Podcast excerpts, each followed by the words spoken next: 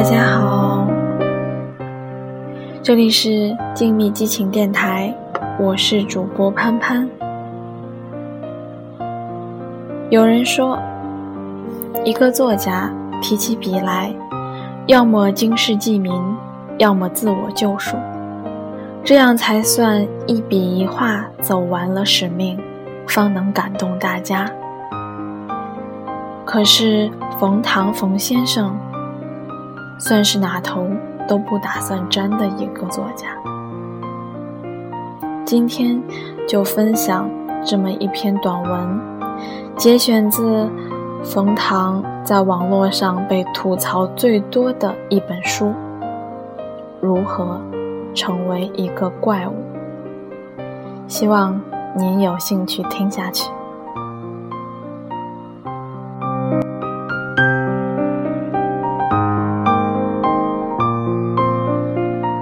如何成为一个怪物？我羡慕那些生下来就清楚自己该干什么的人。这些人生下来或者具有单纯的特质。如果身手矫健、心直似水，可以去做荆轲；如果面目姣好、奶大无边，可以去做苏小小，或者带着朴质的目的，比如詹天佑生下来就是为了修一段铁路，比如孙中山生下来就是为了搞一场革命。我从生下来就不知道自己该干点什么。我把自己像五分钱钢镚儿一样扔进江湖里，落下来，不是国徽的一面朝上，也不是麦穗儿的一面朝上。我这个钢镚儿倒立着，两边不靠。其实，很早我就知道，我只能干好两件事情。第一。是文字，我知道如何把文字摆放停当。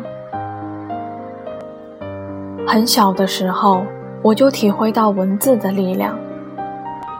什么样的文字是绝妙好词？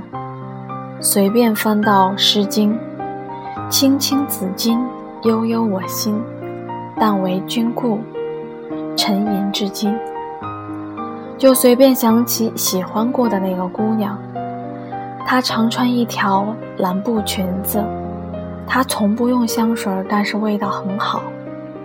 我分不清是她身子的味道还是她裙子的味道，反正是她的味道。第二是逻辑，我知道如何把问题思考清楚。随便翻起《资治通鉴》，是战是和？是用姓王的胖子，还是用姓李的瘸子？眼倦思量，动若观火。继续看下去，若我的建议做的君王，都兵强马壮；没按我的建议做的，都垂泪对宫娥。我从小就很拧，认定文字是用来研制的，不是用来糊口的。就像不能花间鹤道，煮鹤焚琴，吃西施馅的人肉包子。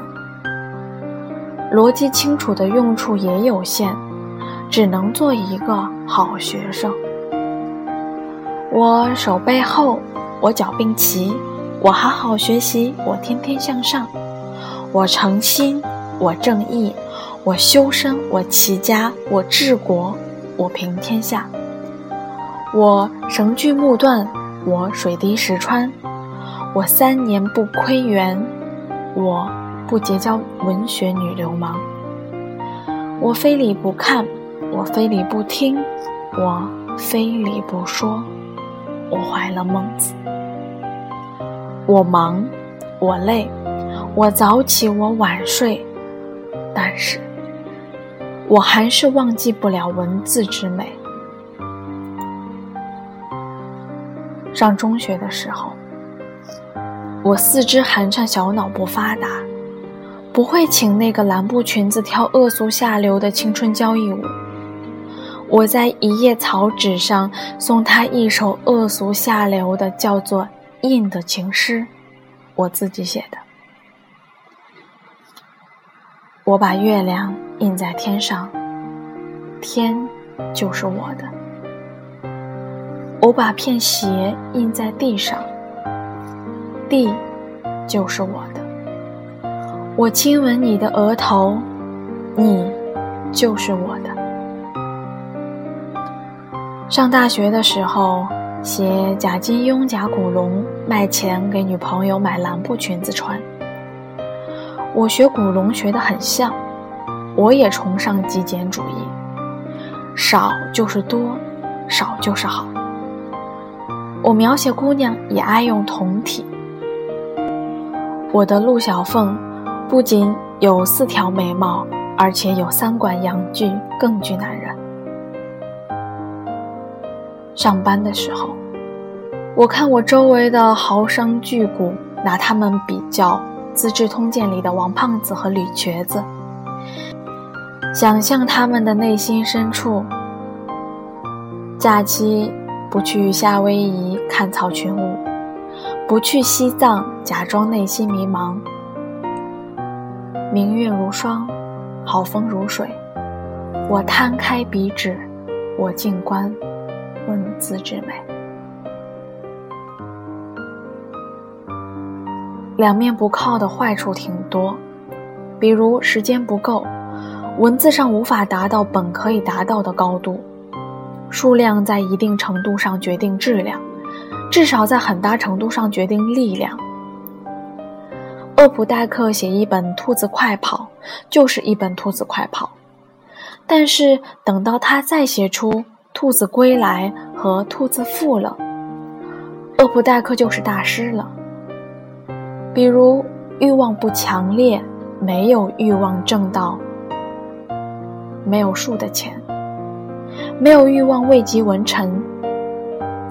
就像有史以来最能成事儿的曾国藩所说：“天下事，有所利有所贪者成其半，有所激有所逼者成其半。”我眼里无光，心里无火。我身杯酒满，饮食无余。我是个不成事的东西，这和聪明不聪明、努力不努力没有关系。两面不靠的好处也有，比如文字独立，在文字上我不求名，不求财，按我的理解做我的千古文章。我不教导书商早晚如何刷牙，书商也不用教导我如何调和众口、烘托卖点。比如心理平衡，我看我周围的豪商巨贾，心中月明星稀，水波不兴。百年之后，没有人会记得他们，但是那时候的少年人会猜测。苏小小的面目如何姣好，会按照我的指点，爱上身边常穿一条蓝布裙子的姑娘。倒立着两边不靠，总不是稳态。我依旧不知道自己该干什么。年轻的时候，这种样子叫做理想。到了我这种年纪，我妈说。这种样子，就叫做怪物。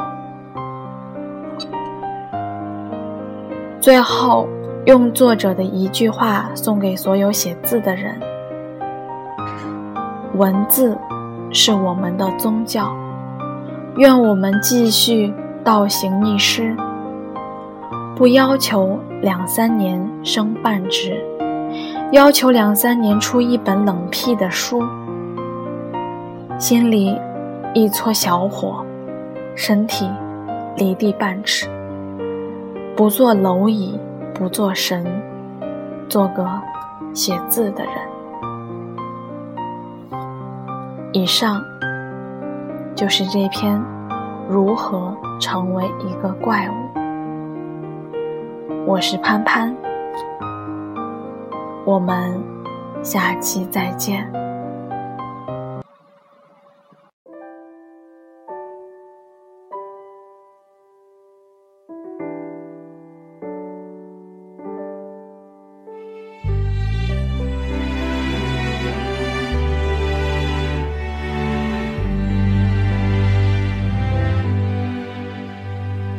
音符一样苏醒整片天空做背景，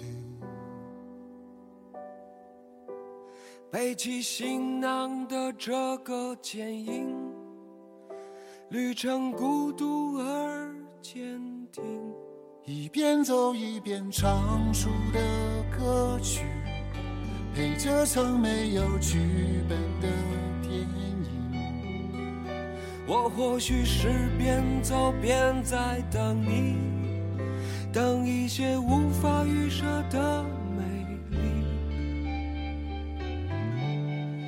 我在路上，在路上，一枚飘荡长发飞扬，期待路上遇上突如其来的那。谁在路旁，在路旁，听见我自由放声唱，和我一样背上行囊，脚步丈量远方，梦想开放。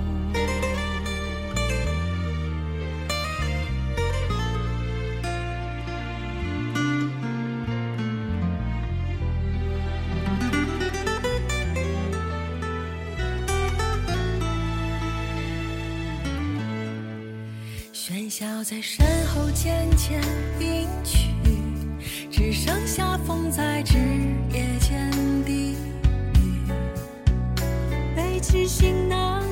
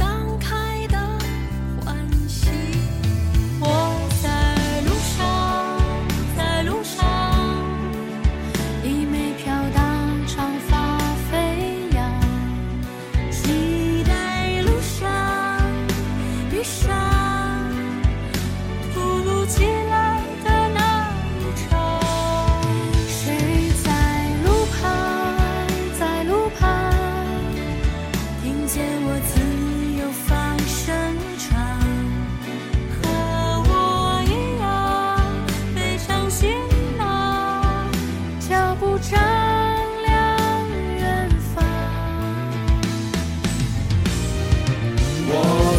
路上，在路上一枚飘荡长发飞扬，期待路上遇上突如其来的